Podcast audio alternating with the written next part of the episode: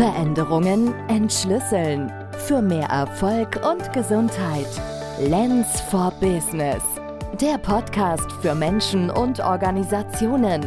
Von und mit Maike Lenz-Scheele. Ja, hallo, hier ist Maike und heute spreche ich mit Marc Poppenburg. Darüber freue ich mich total. Äh, Marc ist Wirtschaftsingenieur und er hat in 2010 mit Lars Vollmer zusammen die Denkfabrik Intrinsify gegründet. Was als eine Reihe von Misserfolgen begann, entwickelte sich aber dann zu einem wachsenden Unternehmen und mittlerweile zu einer der führenden Marken, was angeht die Zukunft der Arbeit, moderne Führung und Organisationsgestaltung in Deutschland. Der zunehmende Erfolg beflügelte Mark darin, noch mehr Unternehmen zu gründen. Und er ist mittlerweile auch sehr gefragt als Redner, als Speaker und beginnt seine Arbeit nun auf das Leben abzustimmen, das er leben möchte. Und das führte dazu, dass er mittlerweile in England am Meer lebt und sein Büro direkt neben einem Dojo liegt, in dem er Jiu-Jitsu betreiben kann und zwischendrin auch immer mal wieder aufs Meer schauen. Und diese Sehnsucht danach, am Meer zu leben, das ist nicht das Einzige, was uns miteinander verbindet, sondern auch die Zeit, die ich bei Intrinsify und der Future Leadership Ausbildung verbringen durfte, wo meine Denkmuster doch ein bisschen ins Wanken und Rütteln gekommen sind, aber auch wo ganz viel Resonanz ausgelöst wurde und ich so innere, ja, ja, genau so hatte. Ja, danke, Marc, dass du hier bist und wir uns in diesem virtuellen Raum treffen können. Danke für die Einladung. Gibt es noch was, was du gerne zu der Vorstellung ergänzen möchtest?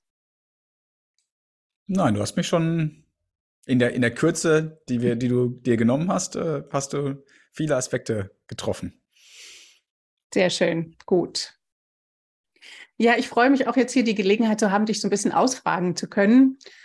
Und diese Verknüpfungspunkte, die mir immer so kamen, als ich in der Future Leadership Ausbildung war, die mich da so faszinieren, da so ein bisschen Abgleich zu schaffen. Und es mhm. geht da um meine Arbeitsweise, die ja sehr geprägt ist von indirekten Vorgehen und der Future Leadership Arbeitsweise oder Sichtweise, die ja letztendlich auf die Systemtheorie zurückgeht. Und da mag ich direkt meine erste Frage mit einbinden, mit diesem indirekten Vorgehen. Meine Motivation damals, ähm, Alexander-Technik überhaupt kennenzulernen, war, dass ich Schmerzen hatte. Und ich kam tatsächlich die Treppe zu meiner ersten Alexander-Technik-Lehrerin in New York, fünfter Stock, kaum hoch. Es hat mir total wehgetan. Und dann hat die nicht mein, also ich hatte Hüftprobleme, ja, also ich konnte wirklich kaum laufen und die hat nicht mit mir an der Hüfte gearbeitet, da wo es mir weh tat. Die hat da nicht manipuliert, massiert, gezogen, gedrückt, geschoben, irgendetwas in der Art gemacht, sondern wir haben an der primären Steuerung meines Körpersystems gearbeitet. Und als das wiederhergestellt war, dann waren auch meine Schmerzen wirklich sofort weg. Und ich konnte die Treppe die fünf Stockwerke nach unten schmerzfrei gehen. Das war das erste Mal, wo ich erlebt habe, dass sowas Übergeordnetes tatsächlich funktioniert. Mhm. Und es funktioniert eben bei mir und meinem Körper und natürlich auch bei denen meiner Klienten. Ähm, aber dieses übergeordnete Vorgehen oder indirekte, das funktioniert ja auch in größeren Systemen, in Unternehmen. Und da bin ich jetzt gespannt, von dir zu hören, wenn man das so überträgt auf den Unternehmenskontext, was würdest du sagen, sind so vergleichbar Schmerzen, die Unternehmen haben? Und auch welche möglichen Sym Symptome gibt es in Firmensystemen? Ja, und auch natürlich, wie könnte man da vorgehen? Also erstmal musste ich schmunzeln, als du das gerade erzählt hast. Ähm, wir haben ja in dem Vorgespräch schon ein bisschen darüber gesprochen und ich glaube, da hatte ich dir noch nicht erzählt, dass ich, das war zeitlich, glaube ich, noch davor, dass ich gerade jemanden kennengelernt habe in meinem Dorf hier, äh, der wahrscheinlich einer der äh, Wettkampftherapeuten äh, der äh, britischen Olympiamannschaft hätte werden können. Aber der kann sich nicht vermarkten und ist einfach ein, so wie so ein verrückter Professor halt.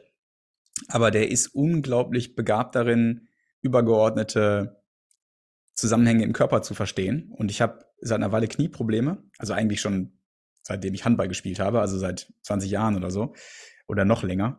Ähm, also zum Ende meiner Handballkarriere, wenn man das so nennen möchte, äh, fing das äh, fing das an und äh, seitdem kann ich eigentlich äh, nicht mehr schmerzhaft schmerzfrei lange Strecken joggen.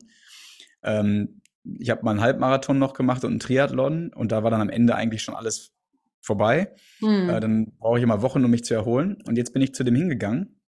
Jetzt habe ich mit den zwei Sessions gemacht und meine Knieprobleme sind quasi weg.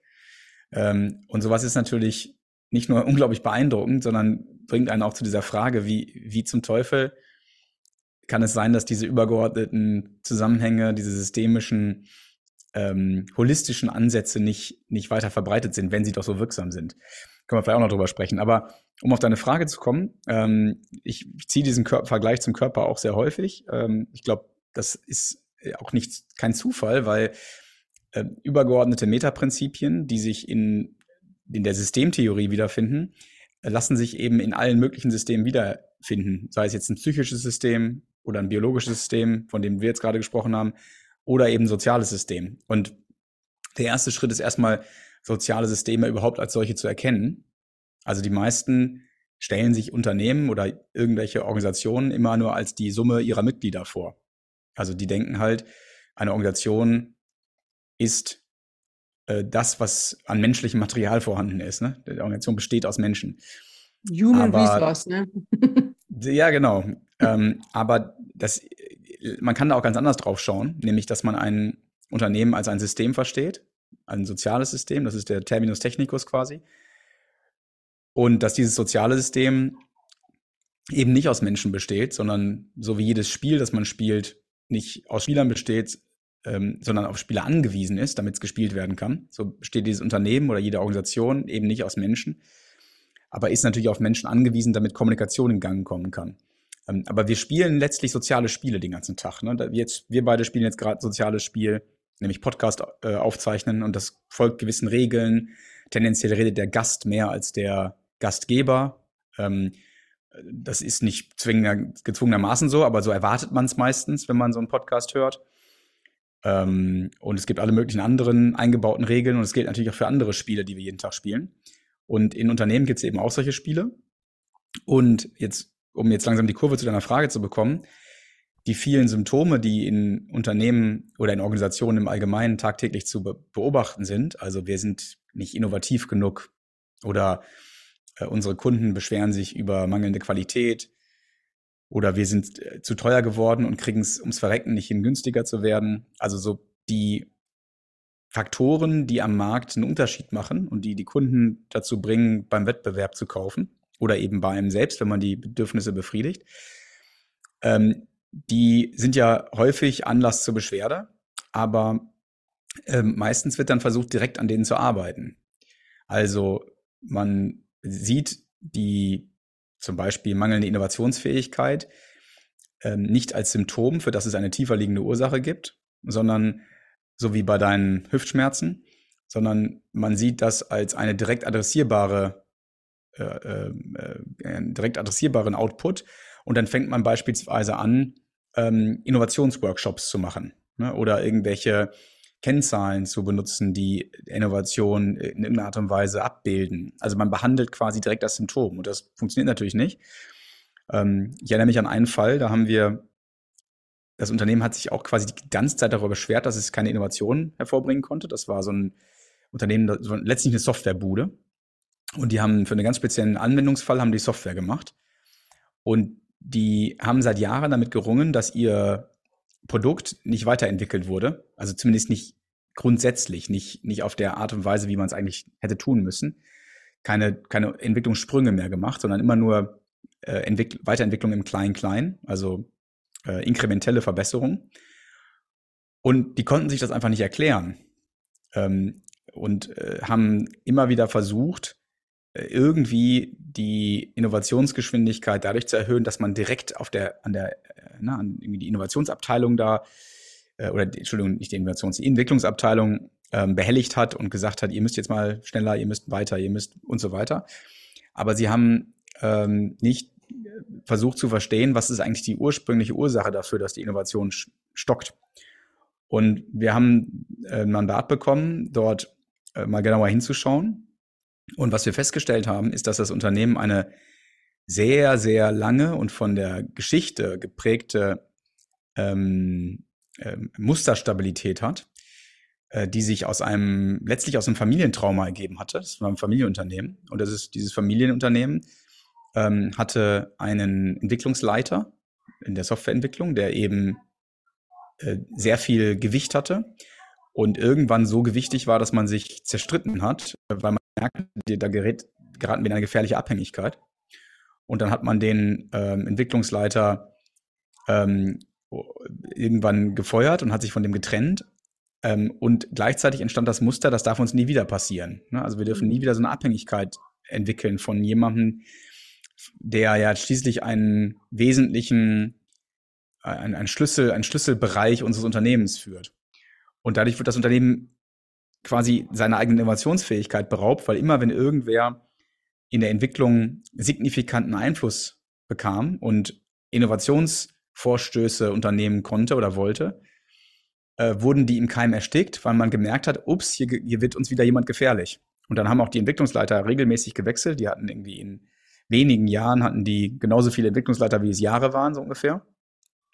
Ähm, das heißt, die eigentliche Ursache äh, der mangelnden Entwicklungsfähigkeit hatte überhaupt nichts mit der Abteilung selbst zu tun, sondern hatte was mit dem Muster zu tun, das sich in der Vergangenheit entwickelt hatte über diese, dieses Zerwürfnis. Und das ist nur ein Beispiel von, von vielen, bei dem die Schwierigkeit darin besteht, seine eigene Kultur zu verstehen ähm, oder eben Strukturen, ähm, was letztlich auf das Gleiche hinausläuft, also die Kraftfelder, die das eigene Verhalten heute beeinflussen, ob es jetzt implizite Regeln sind, nachdem man sie richtet, oder explizite Regeln, die über Strukturen geschaffen werden, ähm, und deren Verbindung zu den tagtäglichen Verhaltensweisen herzustellen. Und das ist eine, das ist eine schwere Aufgabe, so wie es wahrscheinlich auch eine schwere Aufgabe ist, den Zusammenhang zwischen Hüftschmerzen und irgendeiner anderen äh, Stelle im Körper zu identifizieren. Aber wenn man daran geht, dann kann das meistens ähm, hat das, sag mal so, hat das das Potenzial, mit relativ kleiner Intervention eine relativ große Wirkung zu haben. Ähm, und meistens erschlägt man damit dann auch noch zig andere Symptome gleich mit. Also die Symptome sind ja meistens vielfältig, haben aber eine verbindende Ursache. Und insofern gibt es auf der organisationalen Ebene unglaublich viele Parallelen zu dem, was man biologisch oder psychisch eben auch kennt. Ne? Ich würde auch da die Parallele ziehen wollen. Bei Psychen, wenn die unter irgendwelchen äh, Symptomen leiden, vor irgendwas Angst haben, dann kann das manchmal irgendwie ein Trauma sein, das sie mal hatten. Ne? Und das äußert sich dann in unterschiedlichen Alltagssituationen. Ähm, aber eigentlich hat es eine verbindende Ursache. Und wenn ich das überwinde, ähm, was ich durch Atemübungen, die dann äh, gewisse Spannungen lösen, die körperliche Repräsentanzen haben, durch andere Formen von, von Traumabewältigung dann äh, dann kann sich plötzlich alles andere auflösen. Und ich glaube, dass äh, diese, diese minimalinvasiven Ansätze, die aber am, am, an einem empfindlichen neuronalen Punkt, sag ich mal, ansetzen, extrem potent sein können. Und das äh, stellen wir in unserer Beratungsarbeit auch mal wieder fest, dass das sich sehr wirksam auswirken kann. Also es geht wirklich darum, auch die Symptome als Symptome zu erkennen, ne? Und sie. Das ist der erste Schritt, genau. So zu definieren, ne? Ja. Dann ist man ja eigentlich schon ein Stück weiter als vorher. Würde ich auch sagen. Und das dann immer, also ich, wahrscheinlich muss ich erstmal den Blick haben, äh, der mir erlaubt, das Ganze als ein System zu erkennen, das eben nicht, auch da wieder beim, wie beim Körper, wie, wie, wie soll ich die Funktion der Lunge verstehen, wenn ich sie nicht im Kontext des Körpers denke. Ne? Das, das Beispiel mache ich häufig. Stell dir vor, man würde jemandem äh, eine Leber auf den Tisch legen, der, der keine Ahnung hat, was ein Körper ist und ihn fragen, was macht die Leber? Sag mal. Dann wird er sagen, ja, keine Ahnung, ne? Ähm, aber wenn ich ihm einen Körper hinlegen würde, ist jetzt ein bisschen ähm, martialisch mein Vergleich, aber ähm, wenn ich ihm einen Körper hinlegen würde und da wäre keine Leber drin, ähm, dann würde er wahrscheinlich analytisch herausarbeiten können, was dieses Ding tut, aufgrund der Verbindung mit allem anderen. Und dazu muss ich also eine systemische Sichtweise einnehmen, ähm, die erkennt, dass der Kontext mehr mit dem Vorgehen in dem System zu tun hat, was ich, mich, was ich mir angucke, als das System selbst sozusagen. Ne? Das, das System ist immer an seine Umwelt angepasst. Äh, und viele unserer körperlichen Eigenschaften haben ja auch was damit zu tun, mit welcher Umwelt wir in der Vergangenheit, insbesondere in der Vergangenheit als Jäger und Sammler irgendwie umgehen mussten. Unsere Reflexe, unsere Instinkte und so weiter. Das hat alles eine körperliche Repräsentanz. Und wenn ich diese Umwelt verstehe, dann bin ich auch leicht in der Lage, die, die Vorgänge in dem System zu verstehen. Und das gilt für Organisationen genauso. Weil die Menschen passen sich an der Umwelt und der Rahmenbedingungen, die da sind. Ja. Und manchmal zu sehr, dass sie selber eher ins Leiden gehen, wie in den Rahmenbedingungen was zu verändern. Ja, sogar an der Spitze des Unternehmens, wie ich immer wieder verzweifelt feststellen muss. Also sogar da, wo man in der Lage wäre, diese Strukturen zu ändern, ist man so darauf konditioniert und war ich auch, ehrlich gesagt, jahrelang, dass man Unternehmen auf eine bestimmte Art und Weise führt. Das ist, wird gar nicht in Frage gestellt, dass zum Beispiel Zielvereinbarungen getroffen werden oder dass man Unternehmen in Abteilungen funktional ausdifferenziert. Das sind so heilige Kühe, die völlig unhinterfragt im Raum stehen und wie zu einem Standardaccessoire des, des, des betriebswirtschaftlichen Normalzustandes gehören und, und äh, sich, sich dessen bewusst zu werden, dass das nicht Gott gegeben ist, sondern dass das in Frage gestellt werden kann und dass es das alles eine Funktion und Folgen hat. Nicht umsonst hat Luhmann das Buch geschrieben, äh, Funktionen und Folgen formaler Organisation. Also das alles, das alles hat Konsequenzen und wenn ich die nicht verstehe, dann kann ich auch nicht an den entscheidenden Hebeln ansetzen.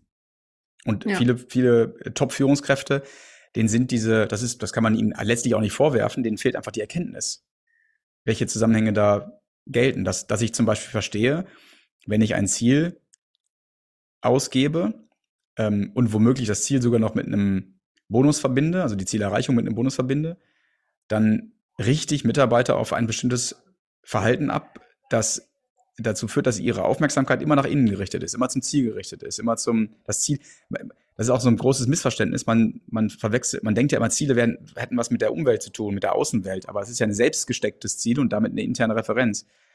Ähm, das kann sich natürlich orientieren an irgendeiner Umwelt, aber die Umwelt en entwickelt sich weiter, während das Ziel stillhält. Und wenn ich die Mitarbeiter an die Erreichung eines Zieles binde, dann ist die Gefahr groß, dass sie an ihrer Umwelt vorbeiarbeiten.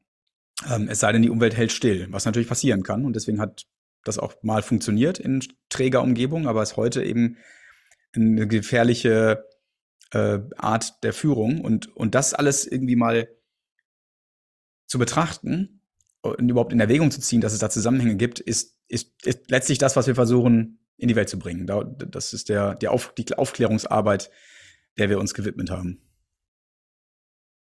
Ich finde es auch so faszinierend, dass ähm, die Reihenfolge so entscheidend ist. Womit fängt man an? Ja, eben wie gucke ich erstmal drauf, verschaffe mir eine Übersicht, ähm, was sind Symptome. Und für mich sind auch die Rahmenbedingungen so wichtig, die man ja selber schaffen kann und kreieren kann. Und wie du das eben auch sagtest, selbst wenn ich in einer leitenden Funktion bin, oft diese Chancen überhaupt nicht nutze, weil ich in so mhm. eingefahrenen Bahnen laufe. Und ich habe neulich so ein Erlebnis gehabt, das war bei einem äh, Workshop, den ich gegeben habe. Da saßen wir alle auf so ganz normalen Stühlen und die hatten die Eigenschaft, dass die Sitzfläche so nach hinten gekippt ist. Und es war sehr bequem, wenn man sich auch hinten angelehnt hat und so mehr in so einer trägen Masse verschwunden mhm. ist. Mhm. Dafür waren die ausgerichtet. Aber um in die Aktivität zu kommen, waren die nicht wirklich gut. Und dann habe ich mit den Teilnehmern gearbeitet und eine der Damen hat dann irgendwann gesagt, naja, aber wenn ich jetzt immer wieder mit meinem Becken so nach vorne komme und meine Muskulatur benutze, dass ich da äh, mich aufrichte und wenn ich das übe und übe und da ganz fleißig bin und mich anstrenge, dann kann ich das doch irgendwann und dann ist doch gut. Mhm. Ja, das ist auch so ein Gedankenmuster, was sehr verbreitet ist. Und das kann man so machen, ich finde es nur total anstrengend und völlig unnötig. Und ich könnte ja auch gucken, wie kann ich die Rahmenbedingungen mit diesem Stuhl für mich besser machen? Wie kann ich mich zum Beispiel nach vorne an die Stuhlkante setzen, wo diese Neigung nicht stark ist und ich eben von den Sitzknochen meine Aufrichtung nach oben viel besser transportiert bekomme? Wie kann ich vielleicht auch mir ein bewegliches Sitzelement unter den Hintern schieben, dass ich da anders sitzen kann. Also da gibt es viele Möglichkeiten, wo ich erstmal im Rahmen gucken kann und dann an mir, an meinem Körpersystem rumfummeln muss. Und viele fangen halt erstmal an, sich selbst, an die Gegebenheiten anzupassen. Und das ist ähm, ja mühsam und vor allen Dingen überhaupt nicht nachhaltig. Ich muss immer wieder arbeiten. Ja, und hast du da vielleicht auch ein paar Beispiele, welche Rahmenbedingungen in Unternehmen nicht förderlich sind, sowas wie schiefe äh, Sitzflächen in Meetings zum Beispiel, ist es ja auch schon so, dass es die Leute einfach träge und schlapp macht, wenn die auf solchen Stühlen mhm. hocken. Aber was gibt es noch für Rahmenbedingungen, die man relativ leicht ändern könnte, sodass es den Menschen in den Unternehmen besser geht? Also wir, wir haben da ja eigentlich gerade schon Beispiele gemacht. Ähm, also ich bin da hundertprozentig deiner Meinung. Die, die, äh, die Systemtheoretiker sagen, ich muss mir die Frage stellen, wie ich unwahrscheinliche Kommunikation wahrscheinlicher mache. Also unwahrscheinliche, aber gewünschte Kommunikation wahrscheinlicher mache.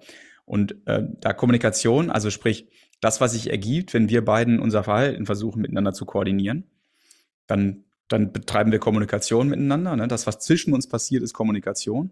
Nicht ich kommuniziere oder du kommunizierst, sondern das Ergebnis unserer gemeinsamen Verhaltenskoordination ist Kommunikation.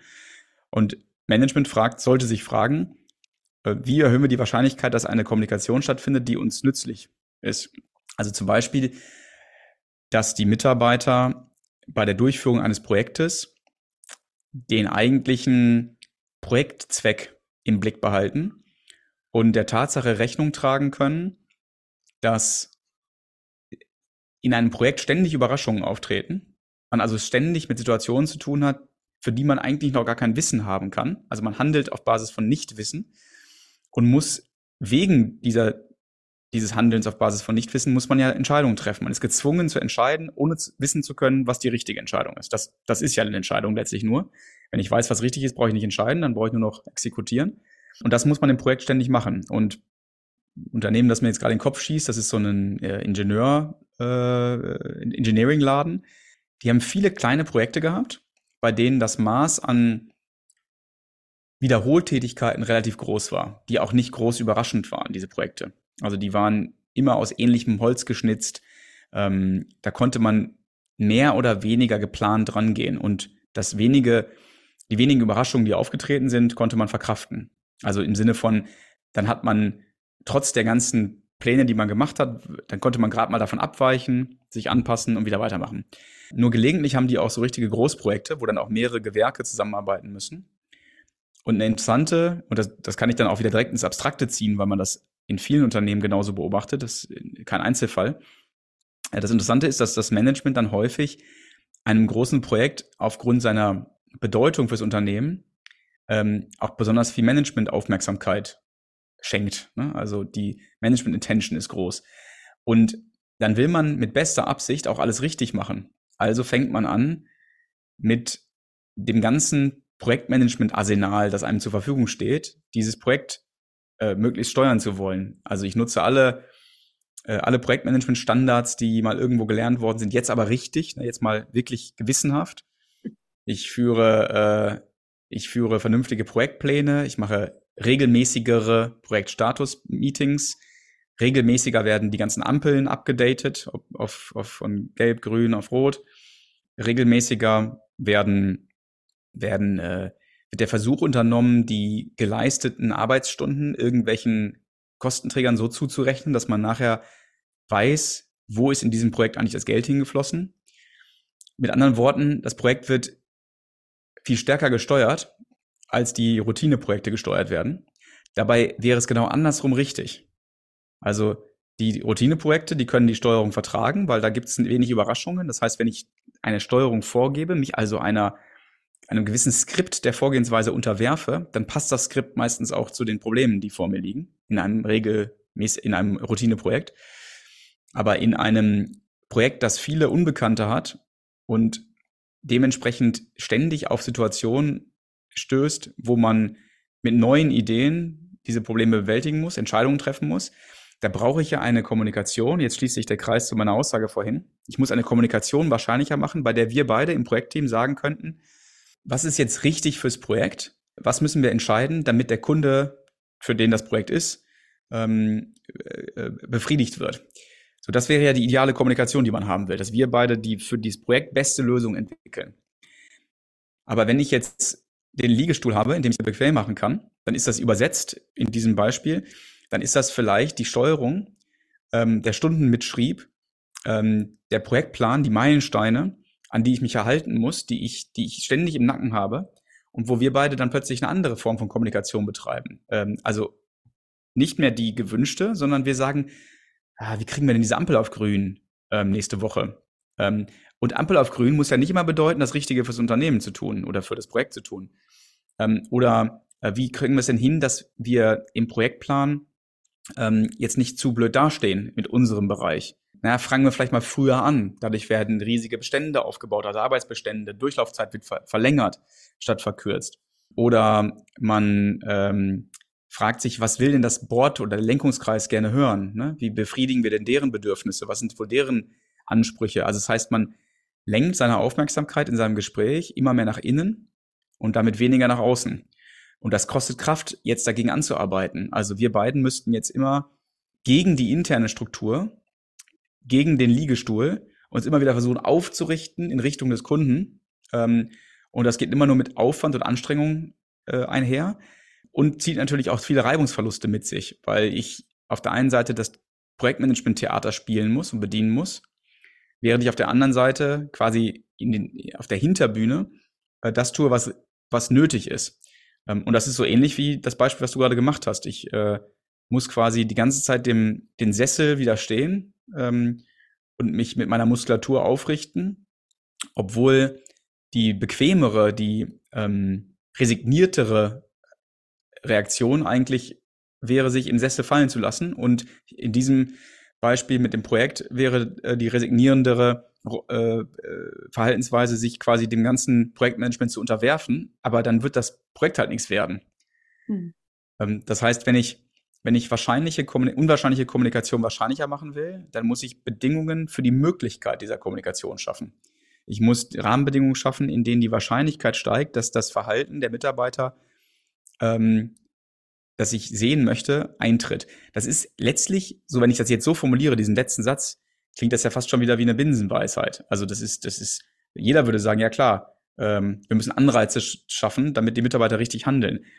Nur damit ich die richtigen Anreize setze, also diese ganzen Steuerungsmaßnahmen, die Ziele, die Projektmanagementpläne und so weiter, die werden ja auch aus diesem Grund eingerichtet, weil man glaubt, damit setze ich die richtigen Anreize. Das heißt, damit ich die richtigen Anreize setze, muss ich zunächst was von Organisationslehre äh, verstehen, von Organisationssoziologie. Also ohne die Kenntnis von moderner Organisationssoziologie, und ich sage deswegen moderner, weil das, was ich heute verstehen muss, ist alles anderes als das, was ich vor 20, 30 oder eher 50 Jahren verstehen musste, als die Betriebswirtschaftslehre mit ihrem klassischen mechanistischen Denkansatz überhaupt keine Probleme hatte, Erfolg hervorzurufen. Heute ist das anders. Heute muss ich ähm, organisationssoziologische Kenntnisse haben, um für diesen dynamischen Teil der Wertschöpfung, also der mit vielen Überraschungen umgehen muss, gerüstet zu sein. Und das ist keine Trivialität. Das ist der anstrengende Teil, dahinter zu steigen.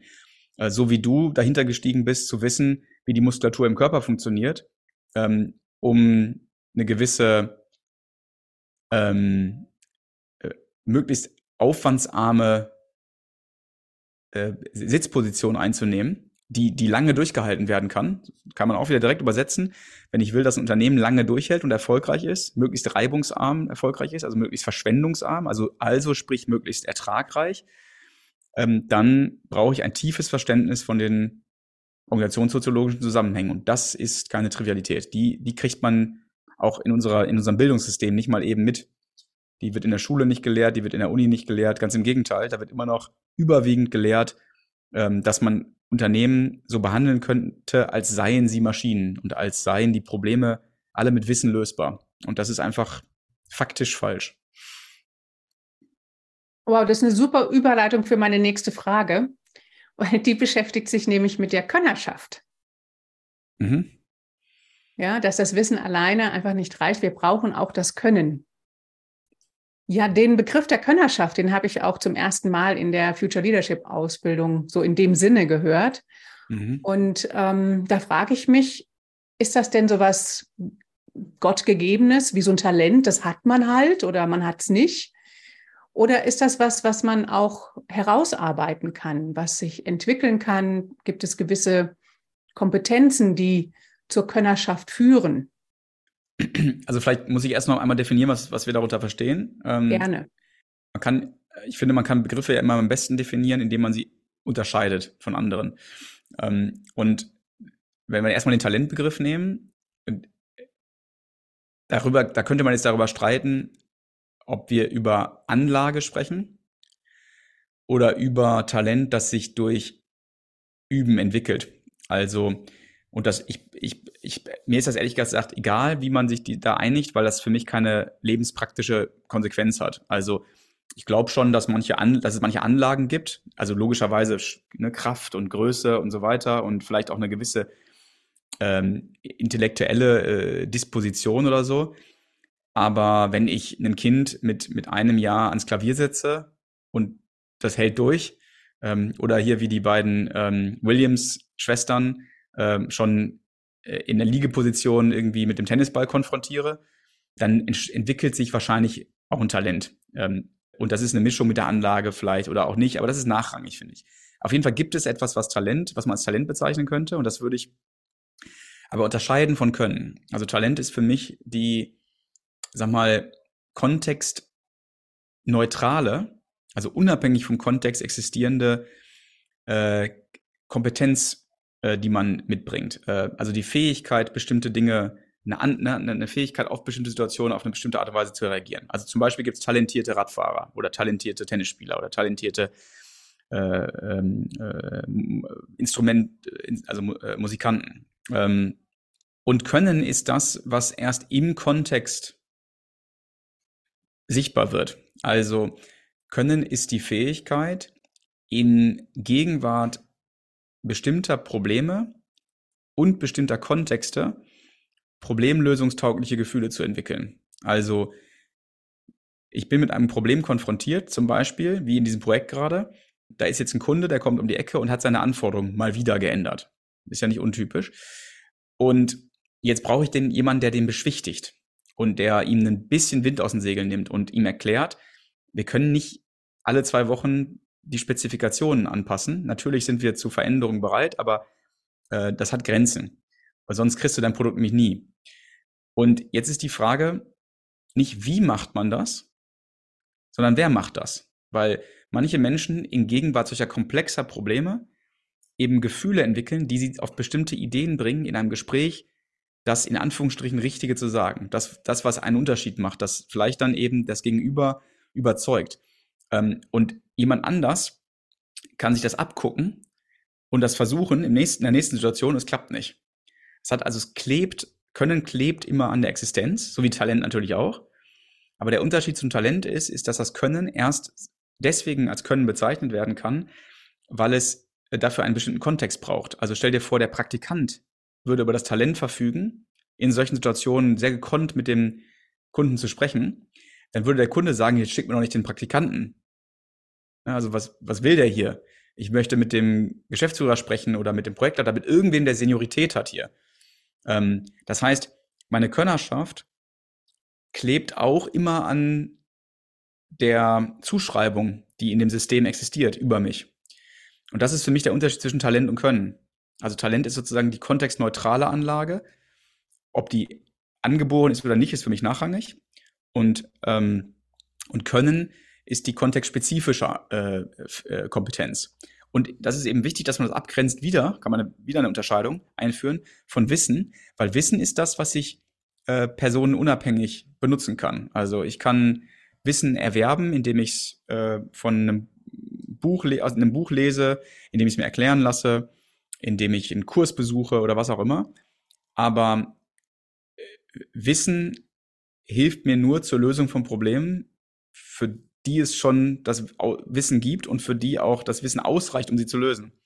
Und in dem Moment, wo Situationen auftreten, wo Wissen alleine nicht ausreicht, brauche ich halt Können. Und das spielt in der heutigen Organisationswelt, in der, in der Arbeit eine, eine Rolle, die viel, viel größer ist als noch vor ähm, einigen Jahrzehnten eben weil die Dynamik zugenommen hat und eben weil man deswegen immer häufiger Problemen ausgesetzt ist, die ähm, für die es eben noch kein Wissen geben kann. Dann brauche ich Ideen. Und Ideen kleben wiederum an, an den Existenzen. Und wie kann eine Führungskraft solche Eigenschaften, Könnerschaft, Eigenschaften, Anlagen bei ihren Mitarbeitern entdecken? Sodass sie dann vielleicht im richtigen Moment sagen, hey, das ist jetzt die Person, die in diesem Moment zum Einsatz kommt, in diesem Kontext. Also ich erinnere mich da immer an meine eigenen äh, äh, Situationen, die ich hatte. Ich, ich hatte mal einen Kollegen, ähm, dem ich nicht zugetraut habe, ein bestimmtes Projekt zu übernehmen. Ähm, aber ich hatte das Vertrauen in ihn. Also das ist für mich auch eine wichtige Unterscheidung. Ich vertraue ihm. Ich wusste, dass er mich nicht über, ne, der würde mir nicht, würde mich nicht über den Tisch ziehen. Der würde nicht versuchen, mir den Eindruck zu vermitteln, dass das Projekt besser kann, als er, als er es wirklich kann. Also ich vertraue ihm, aber ich habe es ihm nicht zugetraut. Und gleichzeitig hatte ich so den Verdacht, womöglich ist mein Mangel an Zutrauen auch nur ein Beobachtungsfehler, weil er noch nicht die Gelegenheit hatte, in so einem Kontext wirksam zu sein. Und worauf ich hinaus will, ist, dass man immer erst herausfinden kann, ob jemand ein Könner ist oder zumindest mal die die Wahrscheinlichkeit groß ist, dass da sich eine Könnerschaft entwickeln kann, wenn ich, der wenn ich die Person äh, solchen Problemen aussetze. Und das hat weitreichende Konsequenzen für die ganze Personalentwicklungsfrage, weil ähm, man kann nicht, Können lässt sich nicht auf Konserve erwerben, so wie Wissen, sondern Können entwickelt sich immer erst in Konfrontation mit echten Problemen. Und die Personalentwicklungsmaßnahmen, die HR-Abteilung, die glaubt, man könnte können dadurch herstellen, indem man Simulationen schafft, Rollenspiele oder äh, Fallstudien oder sonst irgendwas, äh, oder auch im Assessment Center bei der Personalauswahl, die äh, macht die Rechnung nicht mit der Tatsache, dass das immer Teil des Kontextes ist, den derjenige natürlich mitdenkt und der einen Einfluss und Unterschied macht. In dem Moment, wo ich auch nur, also es, es reicht, es reicht die, die, das Wissen um die Simulation, um den Kontext dramatisch zu ändern. Ne? Auch wenn die Simulation richtig gut ist, auch wenn man das Gefühl hat, ich, also auch der Pilot, der im Simulator fliegt, ist einem anderen Stresslevel ausgesetzt als derjenige, der in einem echten Flugzeug sitzt. Da kann man alles Mögliche machen, da kann man Musik einspielen, da kann man, aber es bleibt dabei, es bleibt eine Simulation. Das heißt nicht, dass es keinen Zweck hat, dass es kein, dass es, dass es keinen Nutzen haben kann. Und gerade beim Fliegen ist es auch noch ein bisschen leichter. Aber wenn ich über Probleme im Unternehmen spreche, wo die Umweltbedingungen vielfältiger sind und es viel schwerer ist, die simulationsseitig abzubilden, muss ich Situationen schaffen, in denen ich die Kollegen echt Probleme aussetze. Und dann kann ich herausfinden, erstens haben sie vielleicht eine Fähigkeit, das Können zu erwerben und zweitens können sie auch nur so, dass, also auch nur so können sie das äh, Können erwerben. Ne? Also nur durch Übung, nicht durch Wissensaufbau, nur durch Übung an echten Problemen kann ich Können aufbauen. Das heißt, als, als äh, Geschäftsführung oder als Management muss ich mir die Frage stellen, wie schaffe ich Bedingungen, in denen Menschen zum Beispiel Seite an Seite mit jemandem, der, der schon viel Können hat, ähm, möglichst in Übungssituationen gerate. Äh, deswegen ist sowas wie Peer-Gruppenentwicklung halt total leistungsfähig. Also Peer-Programming äh, oder was auch immer für ein Peer-System oder mit Vertrieblern, dass man also den jungen Vertriebler oder die junge Vertrieblerin mitlaufen lässt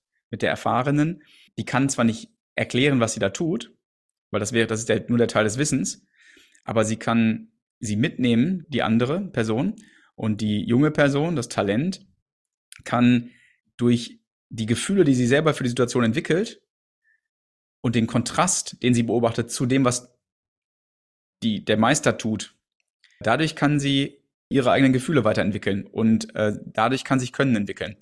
Und deswegen sind solche Paarungen eine schlaue Sache. Und das, das schafft natürlich Redundanz und das ist eine Investition. Aber es ist eine viel bessere Investition als diese ganzen Personalentwicklungsprogramme, wo Millionen ausgegeben werden, ähm, in der Hoffnung, dass man durch Lernen auf äh, Verdacht oder Konserve irgendeinen signifikanten Unterschied machen könnte. Das ist, das, das heutige Lernen ähm, muss pragmatischer gestaltet werden, könnte man auch sagen.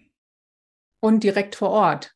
Und nicht genau im, am Ort des Geschehens. Ja, am Ort des Geschehens. Das ist auch ein Grund, warum ich direkt in Firmen gehe und direkt dort vor Ort mit den Leuten arbeite, weil in meinem schönen Praxisraum ist das alles easy.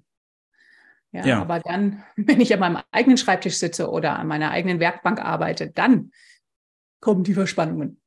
Ja, ja. das finde ich auch ähm, absolut wichtig. Ja. Und das ist so typisch, dass der Kontext unterschlagen wird. Also das zieht sich ja durch alle möglichen Domänen. Äh, man könnte sich jetzt auch, das, was ich, könnten die Physik nehmen, ne? Ähm, klar, ich, im, im Laborumfeld kann ich irgendwelche Sachen nachweisen, aber kommt der Windwiderstand dazu, äh, ändert sich die Sache dramatisch. Das heißt, in, in sehr äh, laborhaften Bedingungen kann ich Erkenntnisse gewinnen, von denen sich manche auch in die Praxis übersetzen lassen, aber es hat halt unglaublich große Grenzen. Und wenn wir im Sozialverhalten sind, dann ist das, ist das, ist die Komplexität meistens noch viel größer äh, und damit die Berechenbarkeit und die Lern Lernbarkeit von Fähigkeiten eben noch viel begrenzter. Und deswegen ist dieses De Mitdenken des Kontextes ist so eine, so eine unglaublich wichtige Voraussetzung dafür, dass man Unternehmen gescheit führen kann.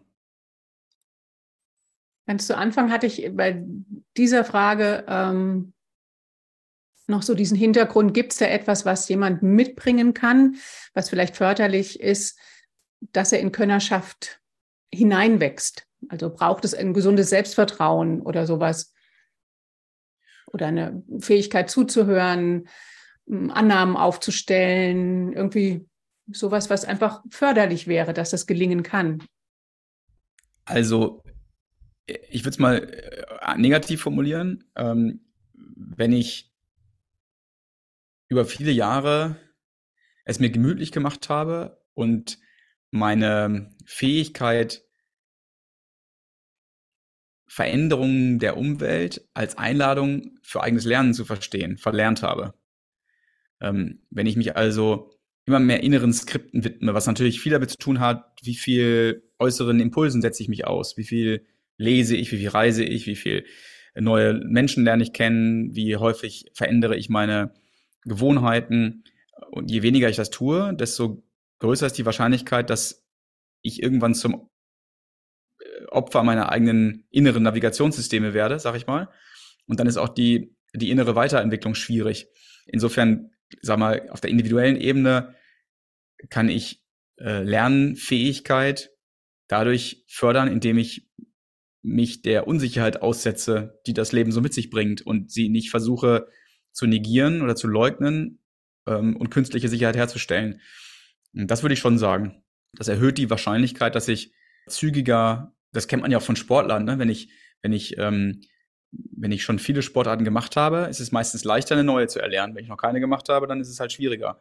Also setz, setz dich Situationen aus, die dich provozieren und die dir vorführen, wie deine aktuellen Denk- und äh, Impulsgewohnheiten für die Situation, der du jetzt ausgesetzt bist, nicht zu gebrauchen sind. Und dann bist du gezwungen, der Schmerz, der dadurch entsteht, zwingt dich zur Reflexion. Und auf der, auf der Entscheiderseite, auf der Managementseite, kann ich natürlich schon versuchen herauszufinden, hat jemand in der Vergangenheit, hat diese Person genau das getan oder hat die sich die letzten 20 Jahre eingekämmert und ähm, immer nur das Gleiche gemacht. Und dann ist die Wahrscheinlichkeit kleiner, dass sie so schnell Können erwerben kann wie andere Neues können. Hm, also so eine Neugier und Offenheit, sich Situationen auszusetzen. Ja. Und auch den Mut, Fehler zu machen, Scheitern zu erlauben. Ja, ich glaube ja, Mut kommt immer erst durchs Machen. Also hm. ähm, ich brauche nicht den Mut, um, äh, sag mal, äh, Downhill zu fahren, sondern ich muss Downhill fahren und dann steht irgendwann auch Mut. Also das ist nichts, was, was man künstlich sich aneignen kann, ist meine Überzeugung, sondern es entsteht durch die Konfrontation mit solchen Situationen. Insofern kann man das von sich selbst quasi nicht erwarten. Ne? Das ist, ich glaube, das ist auch das, was viele Menschen davon abhält, irgendwas zu machen, weil sie glauben, ich, jetzt muss ich erstmal irgendeine Kapazität aufbauen, als Voraussetzung dafür, irgendwas auszuprobieren. Aber wenn man es andersrum macht, dann entsteht auch die Kapazität für wieder andere Versuche im Leben. Absolut. Ich glaube, das ist ein sehr, sehr wichtiger Punkt. Ja. Das ist richtig. Das hält viele Menschen davon ab, überhaupt in die Aktivität zu kommen. Ja. Ja. Hm. Ja, und wenn man diese Management-Ebene jetzt noch mal ein bisschen genauer betrachtet, da es gibt immer Krisen, denen wir begegnen dürfen müssen. Und eine ist ganz sicherlich der Fachkräftemangel, der auf viele Firmen jetzt einen starken Einfluss hat. Und auch diese Aussage, dass die neue Generation Z ganz andere Bedürfnisse hat und Werte, mit denen sie in den Beruf hineingehen. Und dass jetzt die alten Arbeitgeber und Geschäftsführer sich neu ausrichten müssen zu diesem Arbeitsmarkt, also sich bewerben sollen bei den, bei den zukünftigen Arbeitnehmern. Und dann passiert es, dass Firmen Stellenausschreibungen rausgeben, so wie sie es halt immer getan haben, auf alte Art und Weise. Und sie kriegen keine Rückmeldung. Was könntest du aus so dieser systemtheoretischen Sicht heraus Arbeitgebern, Geschäftsführern, Unternehmern mitgeben, was vielleicht ein günstigeres Vorgehen ist, um zukünftige Arbeitnehmer zu gewinnen? Hm, also ich glaube, es gibt einen Rat, den man geben kann, der ist aber unabhängig von der Generation. Der hätte auch schon genauso vor 20 Jahren Gültigkeit gehabt. Bloß war die Situation da noch nicht so ähm, zugespitzt, dass es schwerer war, an Leute zu kommen. Nämlich, dass Menschen völlig unabhängig von ihrer Generation nach Gelegenheiten zur Leistung suchen. Also ich glaube, Menschen wollen sich selbst als wirksam wahrnehmen. Sie wollen einen Unterschied machen. Sie wollen äh, einen Fußabdruck hinterlassen. Sie wollen sich selbst für ihre Umwelt als wertvoll empfinden, weil dadurch entsteht ein Selbstwertgefühl. Ich glaube, und ich glaube auch, dass das ziemlich leicht dadurch zu erklären ist, dass wir eben äh, als Jäger und Sammler, wo alle unsere Instinkte herkamen, kommen, äh, darauf angewiesen waren, eine kritische Rolle in der Gruppe zu spielen, weil man uns sonst womöglich noch mitgeschleppt hätte eine Weile, aber das äh, kein vorteilhafter äh, Instinktkatalog gewesen wäre, ne? wenn alle so gedacht hätten. Also das heißt, da, die, damit die Menschheit überleben konnte, ähm, braucht es Instinkte, die einen veranlassen, sich die Frage zu stellen, wie kann ich für meine Gruppe relevant sein? Und das, dieses, dieses, dieses Motiv der sozialen Eingebundenheit, was ja auch in der Motivationsforschung relativ gut studiert ist, ähm, sp spielt hier, glaube ich, eine große Rolle. Ähm, wann, wann fühle ich mich so? Naja, wenn ich einen Beitrag zu dem leiste, was mit anderen gemeinsam Nutzen stiftet. Also hängt keine Stellenbeschreibung aus und was man da so tut, sondern schreibt halt auf, zu was ihr beitragt und noch wichtiger, welche Probleme ihr gerade nicht gelöst bekommt als Unternehmen. Also schreibt Probleme aus. Ähm, das versuchen wir auch in unserer in unseren Bewerbungsgesprächen und auch in unseren Stellenanzeigen, wenn man die so nennen will, ähm, zu tun. Wir, wir versuchen, oder auch im Bewerbungsprozess, wir nehmen uns irgendwelche Probleme, die wir jetzt gerade haben, also echte Probleme. Und dann, äh, jetzt gerade letzte Woche wieder gemacht, ähm, da habe ich eine, eine Kandidatin äh, eingeladen, um mit zwei anderen Kollegen mit mir ein Meeting zu machen, was wir eh gemacht hätten. Weil wir gerade auf dem Schlauch stehen und nicht weiterkommen. Und uns die Frage stellen, was, was, was, was machen wir da jetzt? Und äh, natürlich ist dieses, diese, dieses Gespräch dann auch ein Stückchen, wir sprachen gerade über Simulation, ein Stückchen überschattet und überlagert mit dem Wissen, da ist gerade ein Kandidat mit anwesend. Natürlich kann man das nicht weg ausblenden, aber es wird so viel natürlicher und die Person kann sich so viel leichter die Frage beantworten, ist das hier was, wo ich mitarbeiten will? Ne? Hilft, also kann ich mir vorstellen, hier wirksam zu sein. Und das kann ich natürlich auch schon viel früher im Prozess machen. Ich kann also Probleme ausschreiben. Manche äh, wenige Unternehmen machen das jetzt auch schon. Ähm, es gibt auch ein Unternehmen, dessen Namen ich gerade vergessen habe. Die machen das als die, die, das ist so ein Partner, die, ach, wie hießen die nochmal? Ich habe die demnächst in meinem Podcast. Ähm, die schreiben quasi kleine Probleme für die Unternehmen aus, spielen die in den sozialen Medien aus und gucken, wer darauf anspringt. Also total clever eigentlich. Ne? Die, die, die, die präsentieren quasi in den sozialen Medien kleine alltagtägliche Probleme, die für ihr Unternehmen aber eine echte Relevanz haben. Und sagen quasi, habt ihr eine Idee? Könnt ihr uns dabei helfen? Macht euch das, provoziert euch das konstruktiv, ne? Ist ja eigentlich die Frage, die dahinter steht. Ähm, und wenn ich mir manche Karriereseiten angucke bei Unternehmen, dann wundere ich mich überhaupt nicht, dass da keiner hinkommt. Äh, also ich erinnere mich an eine, eine Konferenz, bei der ich letztens war, da klagte auch irgendwer darüber, dass er, äh, das war, glaube ich, irgendwie der Produktionsleiter, klagte darüber, dass er keine Leute kriegt. Ähm, und dann habe ich nach langem Argumentieren, so wie jetzt gerade, und allen möglichen Argumenten für was auch immer, habe ich irgendwann gesagt, ach komm, jetzt guckst du dir mal die Website von denen an. Habe ihn gefragt, wie heißt denn deine Firma? Mir die Website angeguckt, dann war alles klar. Also das war, das war einfach nur eine Beschreibung von Tätigkeiten. So wie immer halt. Und, und dann auch noch irgendwelchen Privilegien und irgendwelchen Möglichkeiten, die man da hat. Anreize das wieder. Ne? Zum, genau, und das führt mich zum zweiten mhm. Punkt. Ich glaube, dass diese, das, was ich gerade gesagt habe über die Bedürfnisse von Menschen, halte ich für universell, ne, weil es eben instinktiv ist. Und für mich ist das im Kontrast zu dem, was wir jetzt an Generationsunterschieden diskutieren, äh, ist das, ist das quasi unweit wichtiger. Oder andersrum formuliert, diese Generationsunterschiede, die wir jetzt gerade besprechen und den Generationen unterjubeln, und manche davon mögen auch stimmen, verblassen im Kontrast zu der Bedeutung, die Menschen bei der Bewältigung echter Probleme äh, äh spüren, also Leistungsgelegenheiten, die sie, die, die, die denen sie nachgehen wollen. Und das will jeder Mensch. Ähm, Insofern würde ich dazu raten, lasst uns diese Generationsdebatte einfach außen vor lassen. Das, also die, erstmal muss man die Hausaufgaben richtig machen. Und das ist dieser Teil der, der konstruktiven Provokation von Talenten, damit, damit die merken, da geht was, da kann ich arbeiten, da kann ich einen Unterschied machen, da bin ich für mich, für meine Kollegen, für unsere Kunden wichtig. Ähm, und dann kann ich wegen mir als i-Tüpfelchen noch sagen, und weil du ja Generation Y bist, kannst du auch äh, einen äh, kannst du auch einmal im Jahr für, für drei Monate aus Bali arbeiten, wenn du willst. So. Aber das ist, aber auch nur, wenn es passt zu der Firma, logischerweise. Ne? Ähm, und da verbiegen sich manche Unternehmen auch und dann entstehen da so komische Narrative. Ja, wir müssten es ja jetzt der Generation gerecht machen. Und das, dann führt, führt man alle möglichen Leckerli ein und, und, und Glücksbewirtschaftung nenne ich das immer. Ähm, und den Begriff habe ich mir auch nicht ausgedacht. Ähm, aber die eigentliche Hausaufgabe wird gar nicht gemacht. Und ich glaube, wenn wir über Fachkräftemangel reden, müssen wir als allererstes mal erstmal darüber reden, ähm, haben wir eigentlich erstmal in unserem Unternehmen die Hausaufgaben gemacht, die, über die wir vorhin gesprochen haben. Und wenn ich die gemacht habe, ähm, zeige ich im Außen, wie man bei uns innen viel arbeiten kann und wenig beschäftigt ist. Das, bei uns gibt es echte Leistungsgelegenheit. Das muss man zeigen, ähm, weil das, das macht Menschen an bin ich der Überzeugung.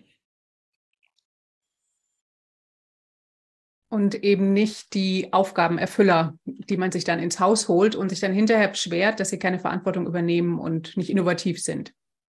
Genau. Oder die vielleicht nur kommen, weil man da flexible Arbeitszeiten und Homeoffice und Sabbatical und Fitnessstudio und Kindertagesstätte und so weiter hat. Also nicht, dass die Sachen falsch oder schlecht wären, aber sie werden völlig ähm, fehl, fehlinterpretiert und als, als Lockmittel genutzt ähm, und bekommen damit viel zu viel Bedeutung. Ja, das ist wieder die Sache von, wo wende ich äh, richtig meinen Scheinwerfer hin. Ne? Wenn das auch ein bisschen Licht bekommt, ist ja gut, aber der Hauptscheinwerfer, der Spotlight, ja. das sollte doch auf dem sein, was du gerade gesagt hast. Das macht total Sinn. Und das sind ja eben unsere Bedürfnisse, die wir seit Millionen Jahren haben und nicht erst seit Generationen, die ja echt kurze Zeitspannen haben. Ja, genau. Ähm, ja. Ich glaube auch, wenn man vieles von dem macht, was man als Unternehmen sowieso machen muss, wenn man zu den Besten im Markt gehören will, dann sind wir wieder bei dem Thema, was wir vorhin besprochen haben. Also vernünftige Managementstrukturen schaffen, organisationssoziologische Erkenntnisse nutzen, um besser, bessere ähm, Rahmenbedingungen für die Arbeit zu schaffen und so weiter. Ähm, dann, dann macht die Arbeit den Leuten ja auch Spaß, weil sie merken, ich kann hier wirksam sein. Und das spricht sich rum. Also die Unternehmen, wir, wir, wir studieren ja seit Jahren Höchstleistungsorganisationen und gucken uns an, was ist da anders. Und wenn man sich diese Organisation anschaut, jetzt was ich, irgendwie eine, eine Herding-Filtertechnik, äh, mit der wir gerade viel, viel mehr zu tun haben, oder eine Beutelhauser-Gruppe oder eine All-Safe oder wer auch immer, das spricht sich ja rum, dass das gut ist da. Äh, und die haben auch keine Probleme, zumindest deutlich weniger, an Leute zu kommen. Weil die Kollegen von sich aus sagen, du, ich habe hier echt einen tollen Arbeitgeber und äh, hier kann ich mich entfalten. Und das ist kein Gnadenakt an mich, sondern ich merke, das ist wichtig für uns als Unternehmen, damit wir erfolgreich werden. Und das, das genau. Dadurch schaffe ich Arbeitgeberattraktivität und dann ist es eigentlich so ein Empfehlungsmarketing, was von den Mitarbeitern gemacht wird. Genau. Ja, das finde ich auch noch mit am wirksamsten, da zu gucken. Ja. Ja, da brauchen wir auch keine Prämien gegen bezahlen. Im Gegenteil, ich würde sagen, das ähm, reduziert sogar die Wahrscheinlichkeit, weil man dann äh, als äh, anständiger Mitarbeiter Gefahr läuft, zu sagen, ach, ich will ja jetzt nicht irgendwie meinem Freund äh, sagen müssen, dass ich jetzt Geld dafür bekomme, dass ich hier empfehle. Das, das bringt irgendwie eine wirtschaftliche Facette in unsere Beziehung rein und davor schrecken viele zurück. Natürlich kann das zu Bewerbungen führen, aber ob das dann zu den richtigen führt und ob das, also die ganzen Kollateralschäden, die daran hängen, die werden meistens übersehen bei solchen Mitarbeiter-Empfehlungsprämien. Äh, Insofern bin ich da gar kein Freund von, sondern glaube, dass das von alleine passiert, wenn man richtige Rahmenbedingungen schafft. Ja, und dann ist es wieder diese intrinsische Motivation. Ne? Ich will dann einfach darüber reden und bin selbst so ja. begeistert und das ist viel wirkungsvoller. Ja. Dann braucht man kein Zuckerchen. Ja, super. Herzlichen Dank, Marc. Wir kommen zum Ende. Gerne, Maike. Und ähm, ich würde natürlich auch gerne ein paar Sachen verlinken, um auf deine Tätigkeiten so aufmerksam zu machen. Natürlich zur Future Leadership Ausbildung, weil ich die sehr schätze. Mhm. Und äh, du hast eben erwähnt, dass du auch einen Podcast hast. Vielleicht ja. kann ich dazu auch einen Link reintun oder hast du sonst einen Wunsch? Nein, ich habe keinen Wunsch. Ich glaube, wenn, wenn, wenn deine Hörer oder Hörerinnen äh, beim Hören dieser Episode sagen, ach, das klingt irgendwie interessant, dann werden die mich eh finden. Ähm, am aktivsten bin ich auf LinkedIn. Ähm, da ver veröffentliche ich regelmäßig äh, Inhalte rund um diese Themen. Ähm, und ansonsten hast du schon alles genannt. Mein Podcast heißt Markup, wenn da irgendwer Lust hat, mal reinzuschauen. Aber darüber hinaus findet man schon alles über mich, glaube ich, wenn man möchte. Genau. Super. So machen wir das. Und ähm, ja, herzlichen Dank für dieses wunderbare Gespräch. Ebenso, Maike. Vielen Dank fürs Einladen. Veränderungen entschlüsseln. Für mehr Erfolg und Gesundheit. Lens for Business. Der Podcast für Menschen und Organisationen. Von und mit Maike Lenz-Scheele.